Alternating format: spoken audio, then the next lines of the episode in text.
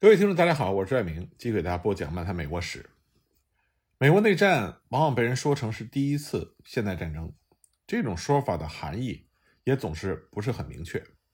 因为每一次战争都会比前一次更现代化一些。不管怎么样，有很多被称之为第一的东西都是和美国内战是有联系的。第一次广泛的把铁路和电报用于战争，第一次使用装甲舰对装甲舰的作战。第一次更多的使用装有来福线的野炮和轻型武器，第一次使用连发步枪，第一次试验性的制造原始的机关枪，在第一次世界大战之前，第一次在战斗中使用了潜艇，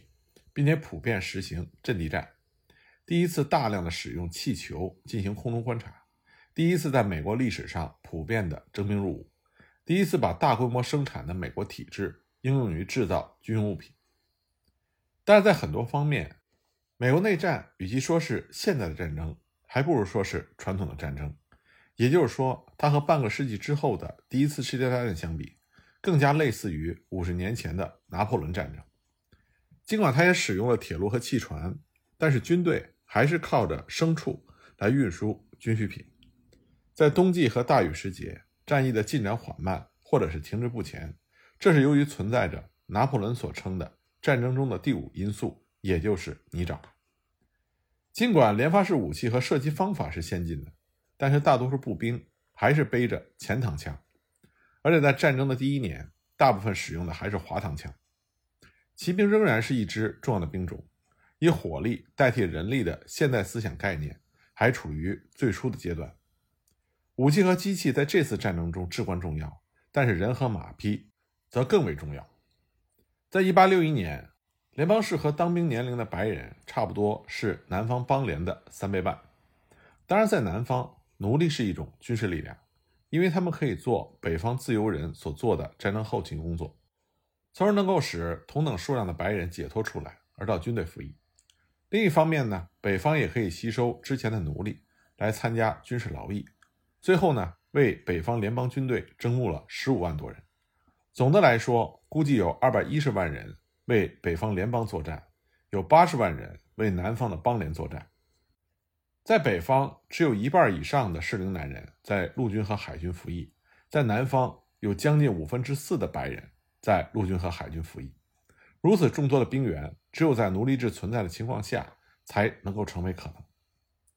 具有讽刺意味的是，南方为了保护个人和各州的权益。却反对中央政府而进行备战，所以不得不比北方提早一年制定征兵的法令。最初几个月掀起的志愿从军的热潮，到了1860年的秋天就开始逐渐的减弱。一位南方邦联的将军十月二十日从弗吉尼亚前线写回来的信里这么说的：“第一次迸发出来的爱国热情，使很多人参加了军队，但他们现在后悔了。这里冬天的前景正使人不安。”他们开始想方设法的要回家。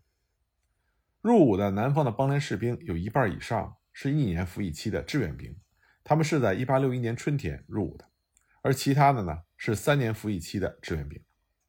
在1862年，正当北军发起了春季攻势，而大部分军队的军心动摇的情况下，南方邦联议会在12月份通过了一项法令，给那些重新入伍的一年的志愿兵。以五十美金的奖金和一个月的休假，而且呢，重新入伍兵如果不喜欢旧的团队，可以参加新选出的军官所领导的新团队。一八六二年三月，担任杰斐逊·戴维斯军事顾问的罗伯特·李将军极力主张通过一项国家征兵法，作为避免灾难的唯一办法。南方邦联议会在四月份立法规定，从十八岁到三十五岁的健壮白人男性。应该入伍服役三年。对于那些从事某些军用品生产的人，以及民兵军官、文职人员、牧师和教师，法令豁免了他们的兵役。但是里面列出的教师的豁免充满了灾难，因为当时在南方很多新的学校突然兴办了起来，明显超过了对教师的需求。一八六二年又通过了一项补充征兵法令，规定但凡是拥有二十名。或者二十名以上奴隶的任何种植园，有一名白人可以免服兵役。南方邦联还允许应征入伍的人雇佣他人来代替服役。欧美过去已经有这样的惯例，这种顶替服役的办法是为了改善强制性的征兵，但这个呢，只是对那些有钱雇人顶替的人有利。到了1863年，顶替服役的市价已经上升到了600元邦联货币。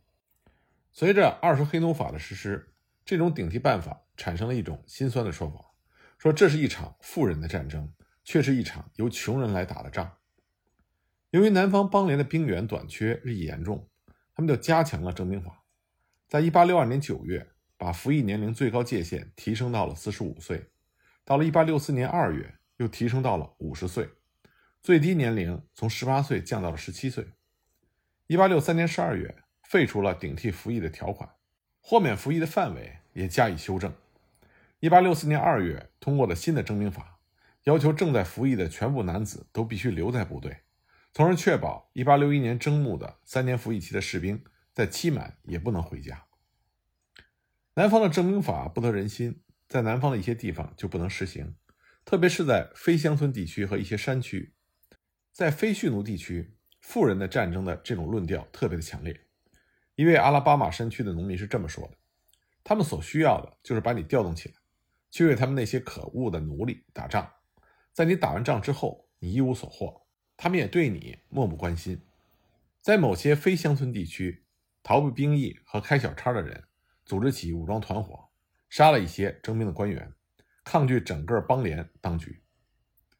南方的一些主要政治人物还宣称，征兵违背了南方邦联正在奋斗的目标。像乔治亚州的州长约瑟夫·布朗就说过，在乔治亚州退出联邦前，任何美国政府法案对宪法赋予的自由权利的打击。都没有像这个征兵法这么厉害。这位布朗州长为了竭力挫败征募士兵的做法，他委派了很多的乔治亚人担任免除服兵役的文职官员或者是民兵军官的职务，以至于乔治亚州的民兵军官之多已经到了官多于兵的地步。因此，当时一位南方邦联的将军以厌恶的口吻叙述着一个典型的民兵连队，说他是由三个校级军官、四个参谋、十个上尉、三十个中尉。和一个有肠胃病的列兵所组成。其他一些州长也以各种理由反对征兵，他们的反对已经成为各州权益和中央集权之间巨大冲突的一部分，这就妨碍了南方邦联的战争工作。但是，尽管征兵法遭到反对，而且在执行的过程中效果不大，并且发生了种种舞弊现象，但他也的确为南方邦联的军队招来了士兵。倘若不是征兵，南方很难让这场战争坚持到1862年，因为征兵法除了输送新兵到部队之外，还是老兵不能退役。在南方邦联军队服役的人数可能总共有12万人，估计有7万人是顶替的。实际上有多少人顶替服役，这仍然是一个没有答案的问题，因为很多有关顶替的证明文件都是假的。不管怎么来说，和北方联邦军队百分之八相比，邦联军队中征来和顶替的士兵。大概占百分之二十，在南方强制志愿兵重新入伍，这就意味着每一个南方的邦联士兵在战争期间长期服役，除非是战死或者是因为伤病退役。那么在北方联邦则相反，服役期满的士兵不能被征用或被强制重新入伍。所以，虽然北方联邦服役的士兵总数比在南方邦联服役的士兵大两倍半，但是部队中老兵的数目在任何时候都相差不大。因为一个老兵被认为最少可以抵得上两个新兵，所以呢，南方邦联在人力方面上的劣势实际上并不是那么大。不过呢，在发动战争所需的资源方面，南方的弱点比人力方面的弱点还要大。北方拥有将近百分之九十的当时美国全国的工业生产能力，在某些对军工生产非常重要的工业中，联邦的优势甚至起到了决定性的作用。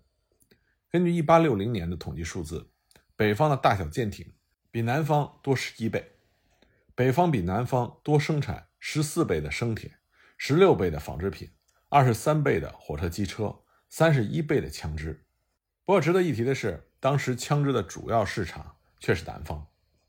在食品生产方面，北方的优势稍高于二比一，但是联邦每平方英里铁路密度要比南方邦联大两倍以上。南方在铁路方面的劣势。由于缺乏补充能力而剧增，最终造成了南方运输上的紧张，往往使得前线缺少食物和补给品。那么，南方邦联的优势又在哪里呢？最重要的有利条件是从作战双方相反的战争目的中产生的。南方邦联取得胜利的目的不是要侵占北方，也不是要摧毁他的军队，他们只是坚持防卫，防止北方摧毁南方的军队。南方人寻求美国独立战争时期的那种精神，在独立战争的时候，英军的物质优势比1861年南北战争时北方的优势要大得多。除了独立战争，南方还有其他的模板，比如说菲利普二世统治下的西班牙竭尽全力也不能扑灭尼德兰的反叛，奥地利军团对于小国瑞士进军而徒劳无功。就像杰斐逊·戴维斯在1861年4月26日。给南方邦联议会的第一篇战争自问中所说的，像那些热爱自由的叛逆者那样，我们不谋求任何征服、任何扩张，也不谋求我们刚刚组成的邦联各州做出任何的让步。我们所要求的只是不要干涉我们。那么，为了取胜，北方不得不入侵、征服和摧毁南方的力量和反抗意志。侵略和征服在逻辑上是要比保卫自己的领土难得多。英国的军事专家回顾1776年英国军队的经验，在1861年的时候承认，像南方邦联那样大的国家是不能被征服的。在内战早期，伦敦的《泰晤士报》就曾经这样的评论：把反叛者从波多马克河的南岸赶走，甚至占领里士满是一回事儿，但是征服和永久控制几乎像欧洲俄罗斯那么大的一个国家，则是另外一回事。任何独立战争莫不是以胜利而告终。除非在这一战争中力量对比过于悬殊，就像英国在独立战争时期不得不放弃对殖民地的征服一样，所以北方也将不得不放弃征服南方。这种无形的，但是却是非常重要的精神因素，对于一支为了保护自己的家园而战的军队来说是十分有利的。当时一位南方的邦联首领就是这么写的：“他说，我们在自己的国土上战斗，为我们的生存而战斗，我们就具有巨大的有利条件。”纵观全球，难道说一百万在本土保卫自己、抵御外侮的军队，从单纯的军事观点来看，不比入侵别国的五百万外国军队更强大吗？非常有意思的是，当邦联变成侵略者的时候，这种士气上的有利条件就自然转向了北方。在克里斯堡战役的第一天，一位北方联邦的官员就这么写的：“他说，我们士兵战斗的热情比他们在弗吉尼亚时高出了三倍，宾夕法尼亚州遭到了侵略。”我们正在自己的本土上进行战斗，这种信念强烈的影响着他们的情绪。无独有偶的是，当南方邦联在格里斯堡战斗之后撤回到弗吉尼亚的时候，罗伯特·李将军的一位参谋写道：“必须承认，我们的士兵在波多马克这一边，也就是属于南方的这一边，作战的时候情绪是饱满的。他们不愿意在人民对他们抱有敌意的国家里作战。”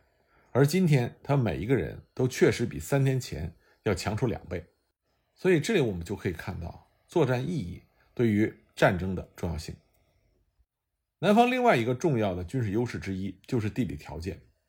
南方邦联拥有很大的国土，七十五万平方英里，有一七七六年时候十三个殖民地的两倍大。南方邦联东部的地形非常有利于抵御入侵。阿巴拉契亚山脉是一重难以对付的屏障，它抗拒敌人的突破，直到1864年谢尔曼入侵乔治亚。弗吉尼亚的谢南多厄河谷形成了一条入侵的自然通道，但是它有利于南方邦联，而不是利于北方联邦，因为它走向西南，而远离里士满和弗吉尼亚的主要战场。的确，南方邦联三次利用这个河谷入侵和威胁北方，因为在这个地区。从河谷直指重要的北方城市，其中包括华盛顿本身。南方大部分地区林木覆盖，为军队防卫作战提供了掩护。在华盛顿和里士满之间，东西横贯了六条大河和无数的溪流，每一条河流都是一道天然的防御线。相反呢，在南方邦联的西部地区，河流系统却对入侵军队有利。坎伯兰和田纳西河。是入侵田纳西、北密西西比和北阿拉巴马的通道，而密西西比河就像是一支射向下南部新府地区的箭。但是，除了河流，入侵军队还得依靠铁路和公路，而铁路特别容易受到游击队和骑兵的攻击。他们创造了破坏铁轨、桥梁和机车车辆的技术。联邦工程技术兵团的修复工作也变得同样的熟练。一个北方的建筑连队曾经建造一座有四十万块木材合成的八百英尺长的桥梁，从砍伐树木到桥架成，只用了四天半的时间。但是北方的军事调动，由于后方补给线受到破坏，而经常的被延误和停顿。也就是说，南方几百名的游击队或者骑兵就可以使北方的大军无法行动，而迫使北方军队派遣数以千计的士兵去护卫交通。北方联邦在南方作战，平均每四十个士兵就需要一辆给养车，每两到三个人就要有一头骡马。一支十万人的入侵军就要负担两千五百辆给养车和至少三万五千头牲口。每天就要消耗六百多吨或者更多的补给物资。南方道路情况恶劣，在军事上就使得南方邦联在防守上大占便宜。大部分都是泥土小路，又没有沟渠或者别的排水设施，以防雨季不能通行，这就造成北方的给养车和炮车往往陷入泥泞，深达车轴。特别是在弗吉尼亚，那里的红土会形成一种几乎像流沙一样的泥浆。当然，道路情况的恶劣，这对于南方和北方来说都是一样。但是，一支军队在本土作战，比较接近自己的基地，所需的补给车也会少一些，而且他们也可以从友好的乡村征收到不少的粮草。另外呢，南方士兵的行装也要比北方的士兵轻一些。南方邦联的步兵行军携带用毯子包着仅有的物品，而不是带背包，没有帐篷也可以过得去。吃的也比较少，因此行军装备一般是三十磅到四十磅，还包括步枪和弹药。而北方联邦士兵的全副装备约五十磅。北方军工生产十分的充裕，这使得某些北方联邦将领对于军需挥霍无度，因而就使得部队的供给难以维持。林肯曾经愤怒地告诉过他的一位将军：“辎重的增大和堆积，至今几乎成为了我们的祸根。”直到一八六四年。北方的某些指挥官才懂得早在两年前，南方邦联将领就已经发表过的意见，那就是过多的辎重使部队无法沿着向着胜利的大道而行进。随着北方联邦军队向南方的深入，它的补给线也就越长，因此就需要派部队去保卫它的补给线。在1864年，谢尔曼抵达亚特兰大的时候，他全部的军队只有一半是在前线，其余部队都需要固守。从查特努加和纳什维尔到路易斯维尔全长四百七十英里的铁路生命线上，作为入侵的部队，北方联邦军队还得派出大量的部队去执行占领任务。因此，到了1864年初，在北方联邦军队服役的66万一千名士兵中，不到半数在前线作战，而南方邦联在总数27万八千名士兵中，可能有四分之三的人在前线作战。所以，南方通常对于战败的解释，也就是人数上的劣势，这是需要修正的。一份对这个问题相对精确统计而列出来的报告显示，在六十次双方的激烈战斗中，北方联邦军队在人数上只比南方的邦联军队人数平均多百分之三十七。但即使是这样，这距离很多美国内战史中所叙述的北方在人数上压倒性的优势，仍然是相去甚远的。我们要看到，南北战争对于南方邦联来说，他们是内线作战，内线作战就有内线作战的优势，其中非常重要的一方面，就是在熟悉地形方面的优势。关于这方面的情况，我下一集再继续给大家讲。